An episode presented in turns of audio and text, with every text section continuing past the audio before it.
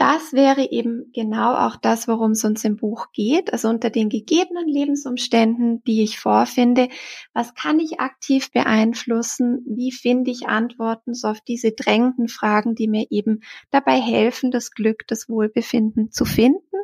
Und da zeigt sich eben diese kleinen Momente im Alltag, die Haltung, mit der ich dem Leben begegne, die sind sehr viel wichtiger als eben diese großen Aspekte, denen wir im Normalfall immer wieder nachjagen.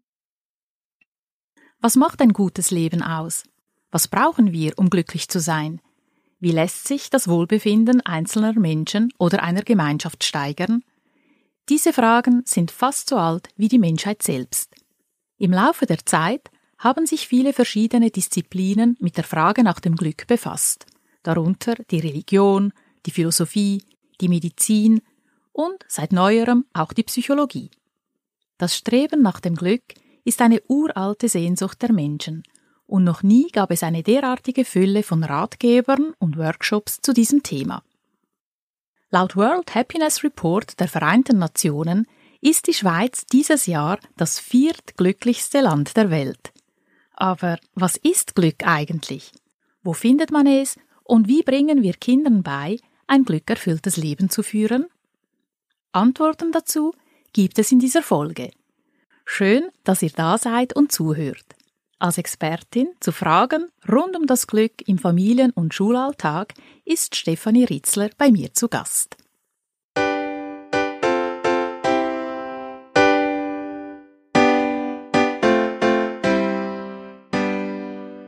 Familie von A bis Z. Das ist der Podcast von der Angelones. Ich bin Rita Angelone und zusammen mit Experten, Fachleuten und spannenden Menschen diskutiere ich über Fragen und Herausforderungen rund um das Familienleben. Zusammen suchen wir nach Antworten, neuen Erkenntnissen und vor allem nach nützlichen Ansätzen und praktischen Tipps und Tricks, die uns als Eltern weiterbringen.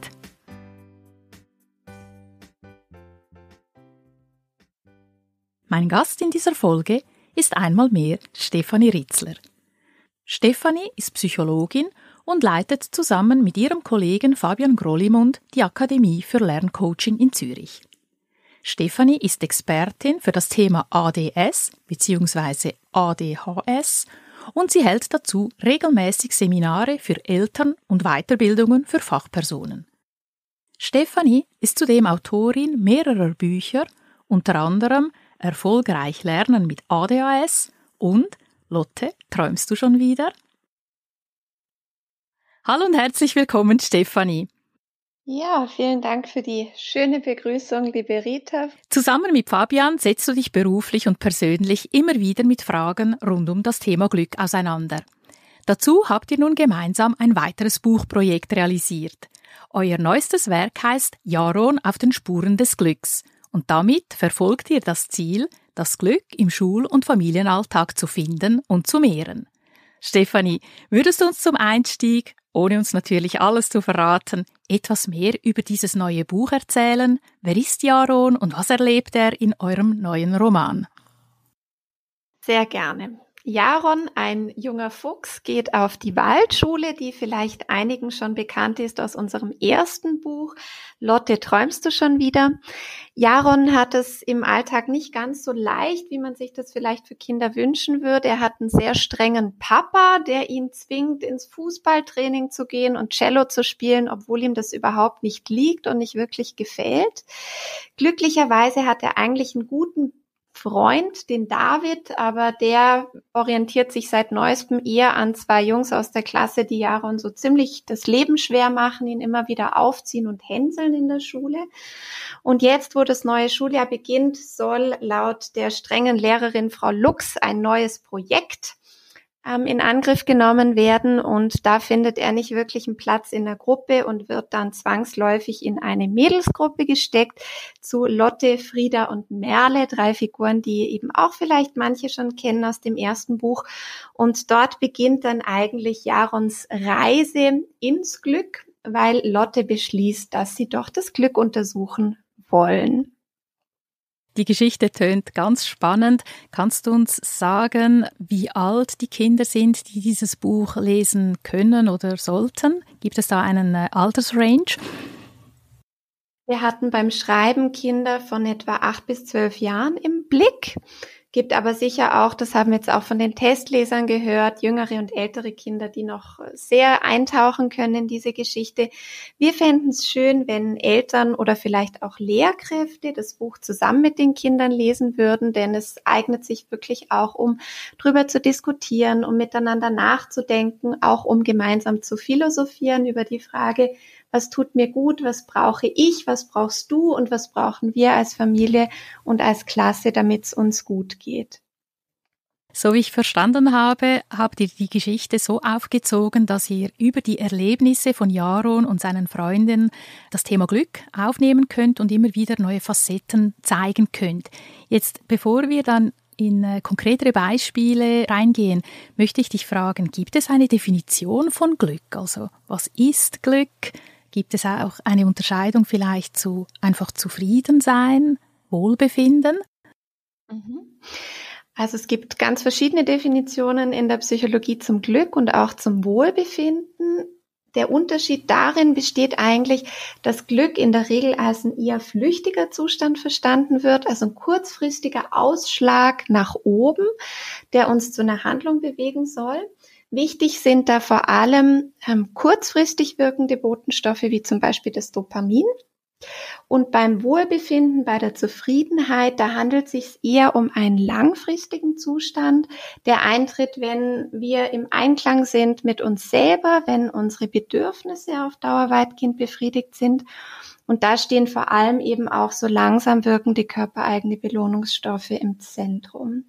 In unserem Buch geht es um beides. Also einerseits um die Suche nach dem Glück, um die Aspekte, die kurzfristig für so einen positiven Ausschlag nach oben sorgen, aber vor allem auch um das längerfristige, um die Zufriedenheit, um das Wohlbefinden, um die Frage, was brauche ich, damit es mir gut geht. Mhm. Man sagt ja auch, das Glück kann man ein Stück weit erlernen oder ähm, man ist selber Schmied des eigenen Glücks. Das sind so Sprichworte, die mir durch den Kopf gegangen sind, als ich das Buch gelesen habe. Was sagst du dazu? Wie viel ist machbar und wie viel ist dann letztendlich auch einfach gegeben, genetisch oder von den Lebensumständen eben abhängig? Ja, also dazu gibt es mittlerweile einiges an Forschung. Auch es gibt eine Forscherin, ähm, die an der Universität Kalifornien forscht, die diese Frage ganz genau beleuchtet hat. Sonja Libomirski heißt sie. Und sie hat so einen Pi erstellt mit verschiedenen Faktoren, die eben zum Glück, zum Wohlbefinden beitragen. Und sie hat insgesamt drei Faktoren gefunden über mehrere Studien hinweg, die eben eine wichtige Rolle spielen. Und das eine, das hast du schon angesprochen, das sind die Gene. Das vergisst man oft. Also wenn man Zwillingsstudien sich genauer anschaut, dann sieht man, dass die Gene doch recht entscheidend sind für die Frage, wie zufrieden wir Menschen sind. Sie erklären ungefähr je nach Studie 50 bis 80 Prozent der Unterschiede. Was heißt das jetzt? Das heißt, dass jeder von uns so ein individuelles Grundniveau an Zufriedenheit mit sich bringt. Positive und negative Lebensereignisse, die führen kurzfristig zu Ausschlägen nach oben oder nach unten. Aber unser Glücksempfinden pendelt sich relativ schnell und teilweise überraschend schnell wieder auf dieses persönliche Grundniveau ein. Und deswegen ist dieser Satz, jeder ist seines eigenen Glückes Schmied, nur begrenzt zutreffend. Also das heißt, wir sind alle mit einer etwas unterschiedlichen Schmiede sozusagen ausgestattet. Und ich finde es zum Teil eben auch ein schwieriges Diktat, was wir im Moment haben. Auch zum Teil in Social Media, dass immer propagiert wird, dass man immer happy sein muss, dass man zum Teil auch negativen Gefühlen so ihre Daseinsberechtigung abspricht und den Eindruck hat, man muss sich einfach nur immer ähm, aus dem Sumpf ziehen am eigenen Schopfe und dann geht es schon. Und darum geht es eben genau nicht in unserem Buch. Also nicht um diese Happy Bubble sozusagen, um dieses Weg mit schlechten Gefühlen, sondern es geht darum, wirklich rauszufinden, wer bin ich, was brauche ich, was tut mir gut, was interessiert mich. Ähm, und das wäre so ein ganz, ganz großer Punkt, der uns dort wichtig wäre. Also das wäre einerseits die Genetik, die eine Rolle spielt, das zeigt die Forschung ganz klar. Dann gibt es die Lebensumstände, die entscheidend sind. Jetzt bei Sonja Libomirski, die sich die Studien dazu genauer angeschaut hat, ist dort der Anteil bei etwa 10 Prozent verortet. Da zeigt sich aber, dass wir oft den falschen Dingen hinterherjagen. Also dass wir Menschen oft den Eindruck haben, wenn ich dann die Beförderung habe, wenn ich dann in die größere Wohnung ziehen konnte, wenn ich endlich fünf Kilo leichter bin, besser aussehe oder mein Partner mich endlich gefragt hat, ob ich ihn heiraten möchte, dann werde ich glücklicher sein, also wenn ich dieses oder jenes erreicht habe. Aber auch dort zeigt sich, dass diese großen vermeintlich großen Ereignisse fürs Glück eigentlich eine weniger große Rolle spielen, als man denkt, sondern dass es vielmehr so eine Handvoll von glücksspendenden Gewohnheiten sind, die eine Rolle spielen. Also die machen etwa 40 Prozent der Unterschiede aus. Und das wäre eben genau auch das, worum es uns im Buch geht. Also unter den gegebenen Lebensumständen, die ich vorfinde, was kann ich aktiv beeinflussen? Wie finde ich Antworten so auf diese drängenden Fragen, die mir eben dabei helfen, das Glück, das Wohlbefinden zu finden? Und da zeigt sich eben diese kleinen Momente im Alltag, die Haltung, mit der ich dem Leben begegne, die sind sehr viel wichtiger als eben diese großen Aspekte, denen wir im Normalfall immer wieder nachjagen. Ja, genau. Dieser Ansatz gefällt mir sehr gut, weil ich habe mir auch Gedanken gemacht, oder dieses krampfhafte Suchen nach Glück, das kann ja auch sehr stressig sein. Man hat wirklich heutzutage das Gefühl, man muss ja glücklich sein und sonst hat man ja etwas falsch gemacht. Und du hast etwas äh, sehr Interessantes gesagt. Es geht ja auch darum, die Prioritäten richtig zu setzen. Also was macht mich dann wirklich glücklich, wenn ich schon danach suche? Sind es dann die richtigen Dinge, äh, wonach ich strebe, die mich dann letztendlich glücklich machen? Ein Beispiel ist mir jetzt gerade geblieben, die Beförderung zum Beispiel, oder? Das ist so ein Pseudo-Ziel, sage ich mal, zum Glück und dann erreicht man es und merkt dann vielleicht, dass das dann doch nicht ganz so glücklich macht. Also es ist schon schwierig, die richtigen Prioritäten zu setzen und in diesem Rahmen, wo man überhaupt Möglichkeiten hat, das Glück zu steuern, etwas zu machen. Aber ihr seht da ja offensichtlich Ansatzpunkte. Jetzt wollte ich dich fragen, gibt es denn Forschungsergebnisse oder Studien, die euch ja, zu diesem Buch auch geführt haben, die ins Buch einfließen, wo man das ein bisschen konkreter festmachen kann, was du jetzt gesagt hast? Absolut. Also es gibt verschiedene Forschungs Bereiche, die wir uns genauer angeschaut haben. Das eine ist die Bindungs- und Beziehungsforschung, die sich mit der Frage beschäftigt, wie positiv erlebte, wertschätzende, sichere, stabile Beziehung dazu beitragen, dass es uns gut geht. Dann gibt es den Bereich der Motivations- und Bedürfnisforschung, also wo es um die Frage geht, was der Mensch eigentlich braucht, damit es ihm gut geht, was den Menschen antreibt, was ihn motiviert. Dann haben wir auf der anderen Seite aber auch Forschungsergebnisse zum Thema Mindfulness, zur Achtsamkeit, also wo es darum geht, dass wir im Hier und Jetzt ankommen und dass das so wohltuend ist, immer wieder sich im Alltag bewusst Zeit zu nehmen, um sich mit sich selber und dem jetzigen Moment zu verbinden. Und dann gibt's aber eben auch all diese Forschungsergebnisse aus der positiven Psychologie, die sich ja ganz stark mit dem Glück und dem Wohlbefinden beschäftigt. Und da gibt's so ein Modell, auf das wir sehr gern zurückgreifen, das sogenannte PERMA-Modell nach Martin Seligmann. Und das integriert viele dieser Forschungsergebnisse zum Thema Glück und Wohlbefinden. Und wenn du Lust hast, würde ich ganz kurz vorstellen, was sich hinter diesem PERMA-Modell verbirgt. Und dann könnten wir auch ein wenig vielleicht drüber sprechen, wie sich das ganz konkret im Alltag umsetzen lässt. Was denkst du? Ja, sehr gerne. Auf jeden Fall, das sind ja ohnehin viele Themen, mit denen ihr euch besonders gern beschäftigt. Also ich denke auch an den Podcast, den ich kürzlich mit Fabian gemacht habe zu Selbstwertgefühl und Selbstvertrauen bei Kindern, wo genau eben auch solche Aspekte reinspielen. Also wenn, wenn das nicht gegeben ist oder diese Basis nicht gegeben ist, dann wird es schwierig mit dem Glück. Das spielt so wunderbar zusammen, dass ich dann gerne mehr zu diesem Perma-Modell erfahren möchte. Schön. Ja, also das Perma-Modell hinter jedem dieser Buchstaben versteckt sich ein Faktor, der so wie eine Säule des Wohlbefindens darstellt. Das erste wäre das P und das steht für Positive Emotion.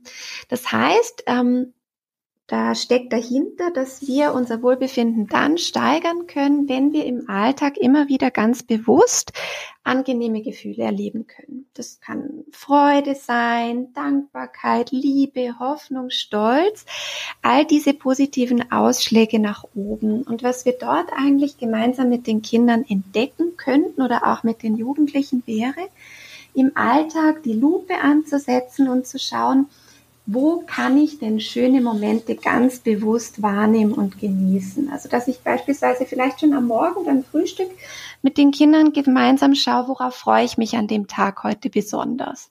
Oder auch ein wunderschönes Beispiel, was wir von einer Lehrperson geklaut haben, von Renate Jacki, die zusammen mit den Kindern am Morgen immer überlegt in der Klasse, was möchte ich heute Mittag Positives erzählen können am Mittagstisch? Was möchte ich geschafft haben?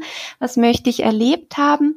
Und dann stellt man sich sozusagen diese erwünschte Zukunft vor und schaut, was braucht's denn eigentlich dafür, dass ich am Mittag eben genau so positiv zurückschauen kann auf den Vormittag. Oder eben auch, dass ich am Abend mir ein kleines Zeitfenster nehme, um ein Dankbarkeitsritual zu pflegen, zusammen mit den Kindern, indem ich beispielsweise mich frage gemeinsam, mit meiner Tochter, meinem Sohn, was war heute besonders schön, was lief gut, was habe ich selber dazu beigetragen, dass so viele schöne Momente passiert sind. Und das kann wirklich unseren Blick im Alltag schärfen für all das Gute, was uns widerfährt, was uns manchmal so ganz selbstverständlich und natürlich erscheint und was dann eben aber oft auch in den Hintergrund gerät, dass man das im Alltag gar nicht mehr so bewusst sieht und wahrnimmt.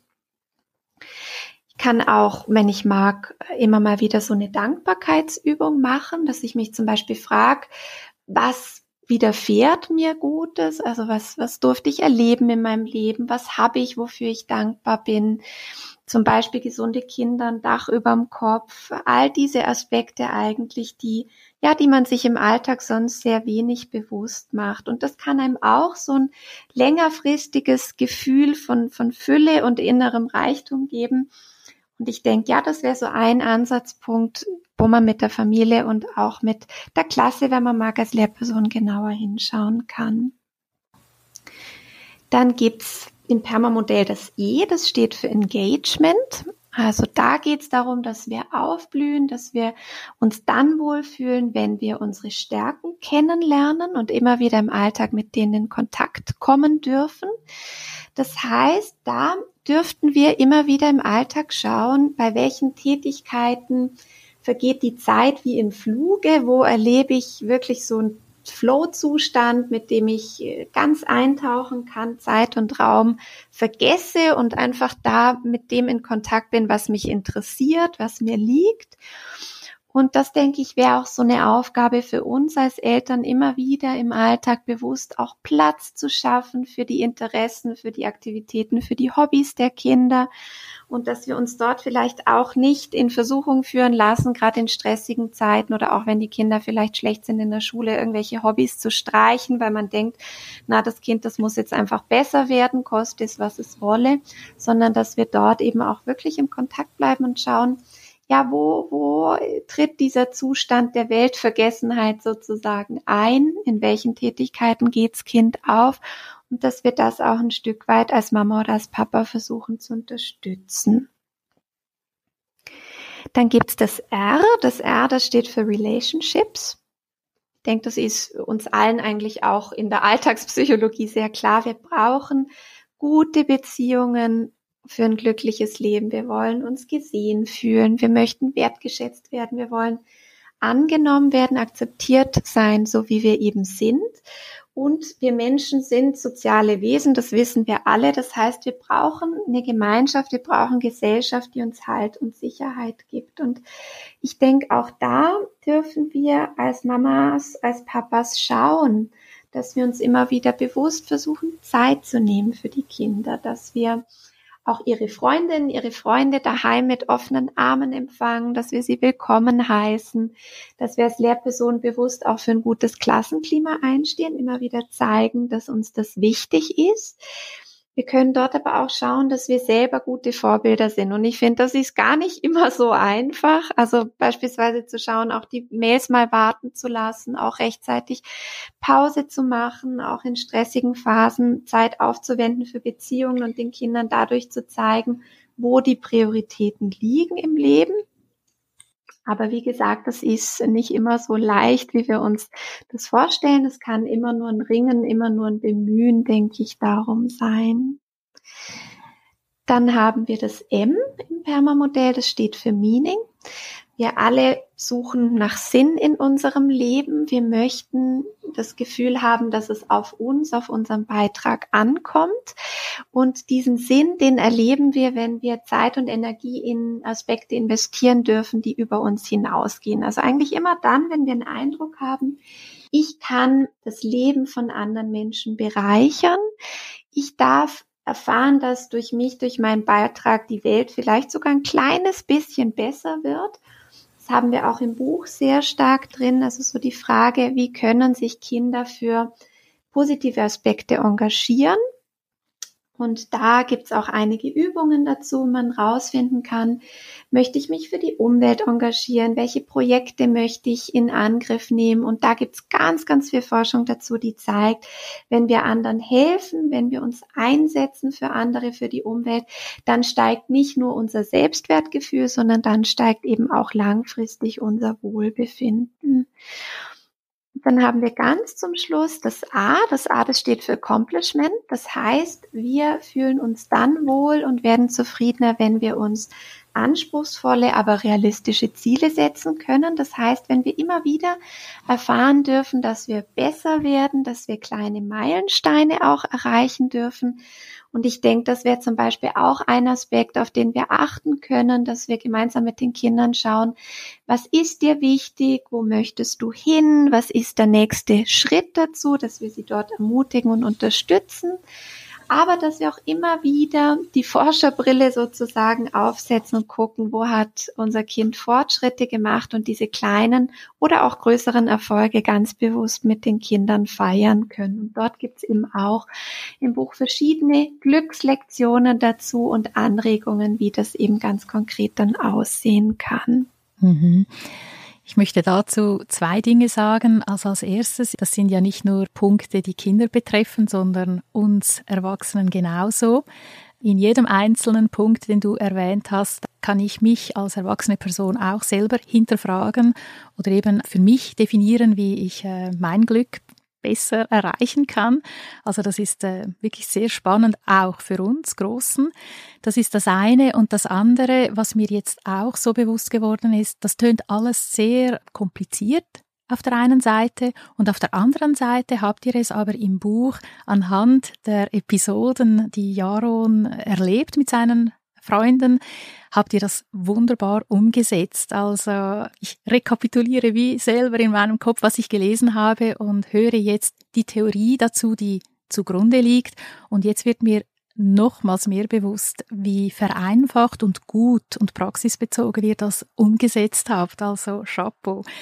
Ich gehe zur nächsten Frage über. Also wenn das ja so wichtig ist alles, ist es eine Erziehungsaufgabe von uns Eltern, das Glück zu vermitteln? Würde man das so definieren aus deiner Sicht oder wie, wie stehst du dazu? Ich würde es weniger als Erziehungsaufgabe sehen, sondern mehr als ein starker Wunsch, den ich wahrnehme bei Eltern. Also auch wenn wir in Seminaren oder auch in Beratung fragen, Fabian und ich, was, was wünscht ihr euch für die Zukunft eurer Kinder, dann ist wirklich die häufigste Antwort, ich möchte einfach, dass mein Kind glücklich ist, dass es ein glückliches Leben führen darf. Und ich denke, heute ist das vielen und den allermeisten Eltern wichtiger als vieles andere, als zum Beispiel, dass das Kind jetzt zwangsläufig super erfolgreich wird oder den Top-Job ähm, erreicht, sondern dass man wirklich sagt, das möchte ich, dass es meinen Kindern langfristig gut geht, dass die glücklich sind. Ich glaube aber, dass wir oft als Eltern auch ein wenig gefangen sind in falschen Vorstellungen, wie man das findet. Also, dass man Eindruck hat, das Kind muss ein gewisses Ziel erreichen, damit es später glücklich ist. Es muss zum Beispiel jetzt vielleicht gut in der Schule sein, damit es später glücklich ist, oder es muss diesen oder jenen Entwicklungsschritt Sprung zu einer gewissen Zeit schaffen, damit es dann später ein gutes Leben haben kann. Ähm, und ich glaube, das löst oft auch für uns Eltern einen gewissen Druck auch aus, dass man den Eindruck hat, wie mache ich das im Heute? Und ich glaube auch, das erlebe ich zumindest so, wenn ich mich umschaue, dass wir zum Teil eben auch gefangen sind in schwierigen Prägungen, die wir mitgenommen haben aus der eigenen Kindheit. Also ich finde das auch mal spannend zu überlegen, was haben mir meine eigenen Eltern vermittelt über das Glück? Wie kommt man dahin? War das überhaupt Thema bei uns zu Hause?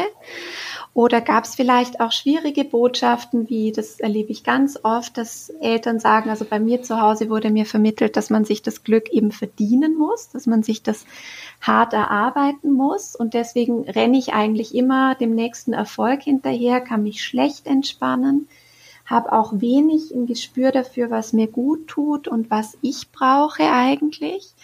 Und ich denke, das wäre so ein schöner Schritt oder ein schönes Ziel, wenn wir mit den Kindern gemeinsam ein Bewusstsein schaffen könnten, wer bin ich, was brauche ich, was tut mir gut. Fand es in dem Zusammenhang auch noch spannend, ähm, wenn man so in die Literatur schaut, findet man, wenn man Sterbende dazu befragt, was sie in ihrem Leben am meisten bereuen, immer wieder die Aussage, dass ich mein Leben so stark nach den Erwartungen der anderen ausgerichtet habe und mich nicht getraut hat, so zu leben, wie ich das eigentlich für richtig halte. Und ich glaube, das könnte so ein Blickwinkel sein, dass wir mit den Kindern gemeinsam uns wirklich auf die Suche machen und, und schauen, wie kann man rausfinden, was man selber braucht und weniger immer sich dran zu orientieren, was andere von einem wollen. Und ich glaube, da sind wir als Eltern auch ein Stück weit gefordert. Also für mich wäre so eine Antwort drauf, ähm, Abschied zu nehmen von so ganz starren Zielbildern, die wir manchmal im Kopf haben. Also dass wir zum Teil ja einen Eindruck haben, wir müssen die Kinder auf eine gewisse Art und Weise erziehen oder formen, damit sie dann eben später Erfolg haben oder später eben im Leben Bestand haben können. Und für mich wäre mehr so der Gedanke, wie können wir die Kinder drin unterstützen, das, was sowieso alles positiv in ihnen angelegt ist, so zum ja aufblühen zu bringen und sie dort unterstützen, das zu werden, was sie sein wollen und was sie eben sein sollen am Ende und das zu entdecken. Mhm. Das finde ich gut. Wir wären so eigentlich wieder bei diesem Druck oder nicht, dass das Gefühl entsteht, jetzt kaufe ich das Buch und mache es mir zur Aufgabe, das Glück mit meiner Familie zu finden. Das wäre wahrscheinlich dann eben ähm, auch nicht die Idee. Also Nein. mehr zur Inspiration und eben nicht checklistenmäßig, jetzt üben wir diese Lektionen und dann äh, stellt sich das Glück von selbst ein. Überhaupt nicht, nein, genau. Also es soll, es ist nicht als Selbsthilfebuch gedacht, es ist auch absolut nicht als Workbook oder Arbeitsbuch gedacht, sondern es, wir wünschen uns, dass es als inspirierende Geschichte verstanden wird, bei der man eben den kleinen Jaron begleiten darf. Es gibt natürlich hinten dann auch ähm, Übungen im Buch, um das nochmal zu vertiefen, die die Fähigkeit, das kleine Glück im Alltag sozusagen zu sehen und zu kultivieren, stärken sollen. Aber unser Wunsch wäre wirklich, dass man sich als Familie auf die Reise macht, dass man gemeinsam nachdenkt, dass man diskutiert, dass man sich miteinander austauschen kann. Und das war auch etwas, was die Testleser zurückgemeldet haben. Das hat mich sehr berührt. Eine Mama hat gesagt, wir haben die Geschichte von Jaron gelesen und wir hatten den Eindruck, wir sind dadurch auch als Familie noch mal ein Stück näher zusammengerückt. Und, und das fände ich wunderbar, wenn, wenn die Geschichte diesen Impuls geben könnte. Ja, das ist ein schönes Feedback und das war ja auch das, was ich damit gemeint habe. All diese Theorien, die da zugrunde liegen, die kommen ja so nicht zum Vorschein. Es ist überhaupt kein Workbook, so habe ich es überhaupt nicht empfunden. Es ist eine wirklich herzige Geschichte äh, mit lustigen Abenteuern, die einem wirklich fesseln und als erwachsene Person eben selber zum Nachdenken animieren. Also ich habe natürlich ähm, mit Jarons Vater schon auch gewisse Ähnlichkeiten gespürt und habe mich dann hinterfragt. Und das hat alleine bei mir ja schon einiges ausgelöst. Jetzt, weil wir so über Aufgaben diskutiert haben, ist es denn auch die Aufgabe der Schule, auf diesem Weg etwas zu machen? Ich nenne es jetzt bewusst nicht Bildungsaufgabe, das wäre wahrscheinlich dann eben auch etwas zu streng, aber was kann man eben auch in der Schule tun? Was können Lehrpersonen erreichen? Du hast schon ein Beispiel einer Lehrperson erwähnt vorhin, die eben morgens mit den Kindern zusammen dieses, äh, dieses Glück versucht zu definieren. Wie siehst du das? Was kann man da machen? Ja, also eben du hast es schon erwähnt, ich würde das auch nicht unbedingt als Bildungsaufgabe sehen. Aber was ich sehr, sehr schön finde, ist, dass es in der Schweiz durchaus Bestrebungen gibt, das Glück stärker in die Schule zu holen. Also es ist jetzt gerade ein neues Buch erschienen, Schule 21 macht glücklich. Ich weiß nicht, ob du vielleicht auch davon gehört hast. Dort haben Schulleiter in der Schweiz sich Gedanken dazu gemacht, wie man eben das Glück in die Schulen holt und eine gemeinsame Vision davon entwickelt. Das heißt, da ist wirklich dieser Wunsch auch da, das stärker eben auch in den Bildungsbereich hineinzutragen. Es gibt ja auch äh, Schulen, die wirklich das Schulfach Glück einführen. Und was ich auch sehr schön finde, jetzt gerade wenn man in den Lehrplan 21 schaut, da gibt's ja auch die sogenannten überfachlichen Kompetenzen, die gestärkt werden sollen bei den Kindern in den verschiedenen Zyklen.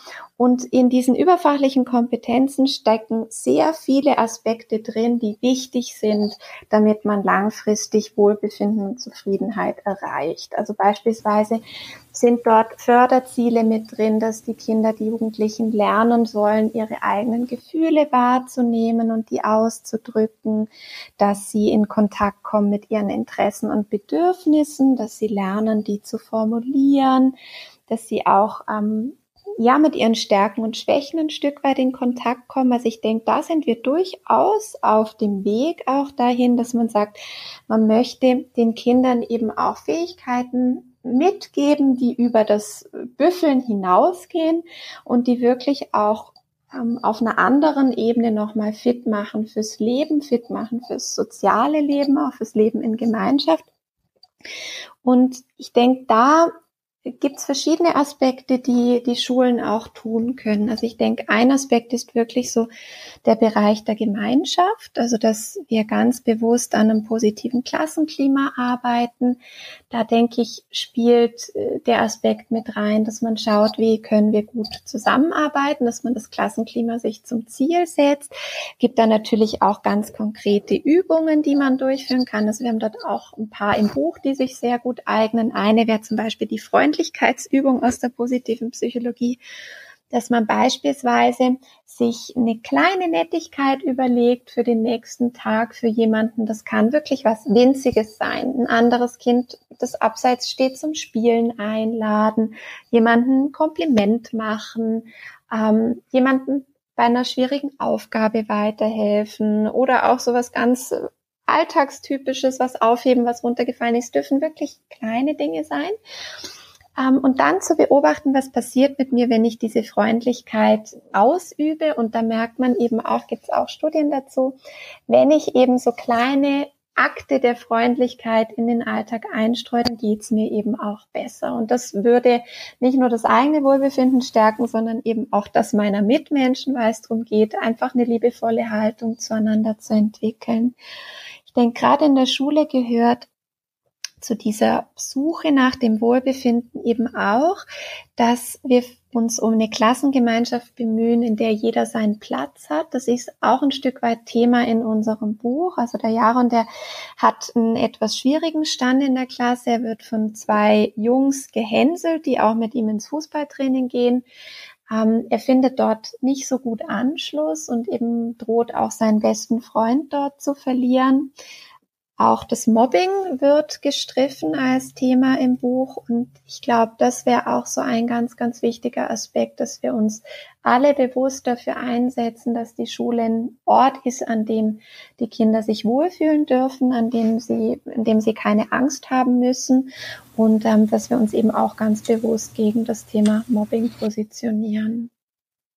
Die Kinder verbringen ja einen Großteil ihrer Zeit in der Schule. Von daher ist es wirklich wichtig, dass das Glück eben auch da Platz hat, ein Thema ist. Da ist in den letzten Jahren aber auch sehr viel Positives schon passiert. Als ich zur Schule ging, da machte man sich zum Beispiel keine Komplimente, dafür hatte man keine Zeit. Und ich habe das bei meinen Jungs äh, miterlebt, dass man sich wirklich Zeit nimmt, Ende Woche gegenseitig Komplimente äh, auszusprechen. Jedes Kind bekommt ein großes Papier mit allen Feedbacks Feedbacks von den Kindern, nimmt es nach Hause, hängt es äh, im Zimmer auf und schaut immer wieder darauf und fühlt sich natürlich wohl dabei, wenn es eins zu eins sieht, was die anderen Positives an ihm sehen. Und das haben wir natürlich zu meiner Zeit nicht gemacht. Heute arbeitet man schon sehr viel anders mit den Kindern. Das finde ich eine tolle Entwicklung. Wir haben jetzt einiges erfahren über das Buch, über die Studien, die ähm, äh, als Basis äh, da zugrunde liegen. Vielleicht zum Abschluss könntest du ein Beispiel von einer Glückslektion nennen und wie man das dann auch umsetzen kann zu Hause, weil wir haben die Glückslektionen jetzt ein paar Mal erwähnt. Was muss sich der Leser vorstellen? Was findet er da im Buch? Und wie arbeitet man damit? Wäre das möglich, dass wir etwas mitgeben können, das gerade umgesetzt werden kann?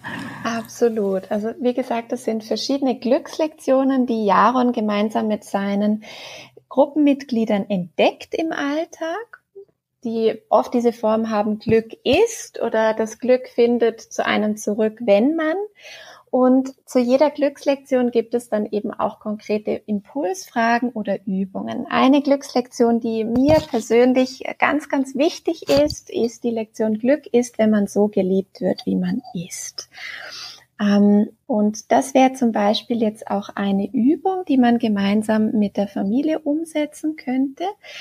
Mal sich Zeit zu nehmen, über diese Glückslektion nachzudenken, darüber zu sprechen, in welchen Momenten fühle ich mich denn von anderen Menschen in der Familie ganz angenommen, geborgen, wann fühle ich mich besonders frei, in welchen Situationen nehme ich das Gefühl ganz stark wahr, wann ist es vielleicht weniger stark, warum genau dort?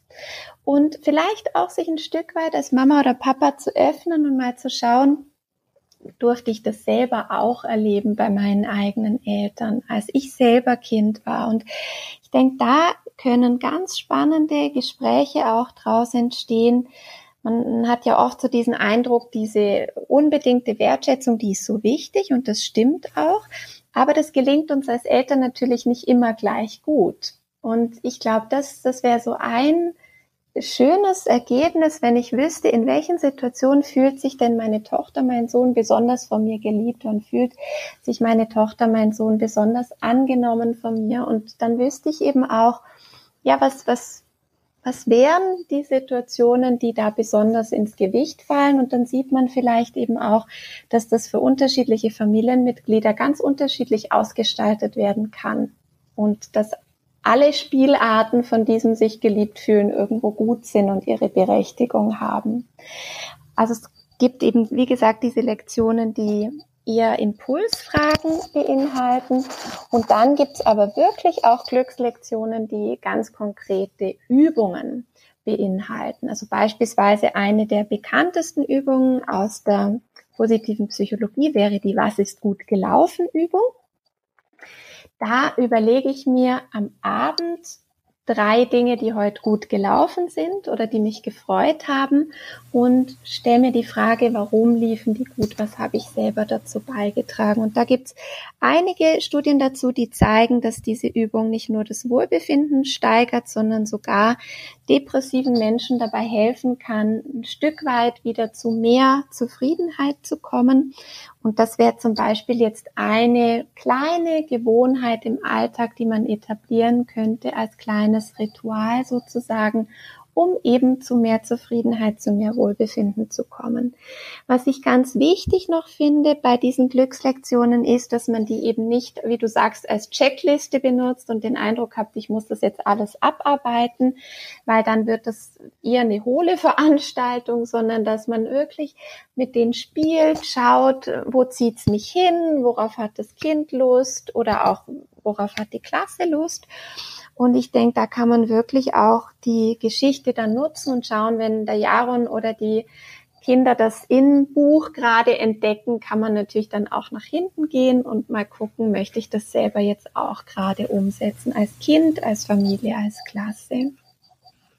Danke für diese zwei Beispiele. Also ich denke, da gibt es auch Ansätze, die über das äh, Alter hinaus umsetzbar sind, die ihr so als Hauptrange angedacht habt. Jedenfalls hat mich das Buch sehr lustig gemacht, das Ganze weiter zu vertiefen. Die Glücksfrage, das ist eine Frage, die mich natürlich auch immer wieder auf meinem eigenen Blog beschäftigt hat. Und dieses Buch wird sicher da ein weiteres Mosaik sein, auch für meine eigene Glücksrecherche. Ähm, liebe Stefanie, ich danke dir vielmals für den spannenden Einblick in das neue Buch und für die vielen Inputs und praktischen Ansätze rund um das Thema Glück, die du uns jetzt äh, mitgeteilt hast. Ich denke, wir freuen uns jetzt alle, Jarons Abenteuer zusammen mit unseren Kindern und vielleicht auch Teenagern zu lesen und die im Buch enthaltenen Glückslektionen, die du erwähnt hast, möglichst äh, bald auch umzusetzen. Dir und deiner Familie wünsche ich weiterhin alles Gute und natürlich ganz viel Glück. Ja, dir auch. Tschüss, Stefanie, und auf bald wieder. Sehr gern. Bis bald, liebe Rita.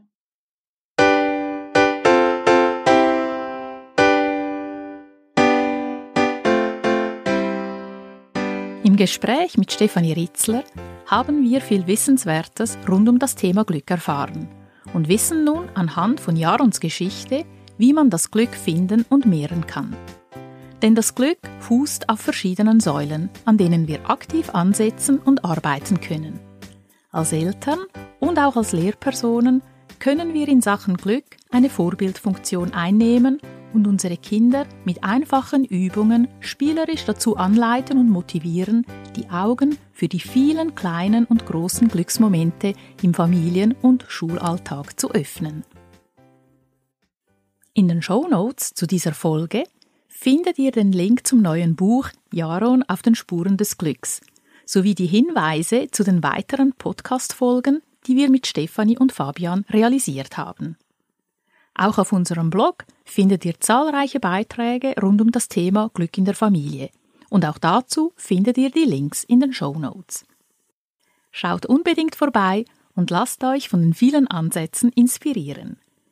Ich wünsche euch und euren Kindern gutes Gelingen auf eurer Glückssuche. Und wenn euch dieser Podcast gefallen hat, dann freue ich mich, wenn ihr ihn abonniert und auch die anderen Folgen hört. Danke fürs Zuhören, tschüss miteinander und bis zur nächsten Folge.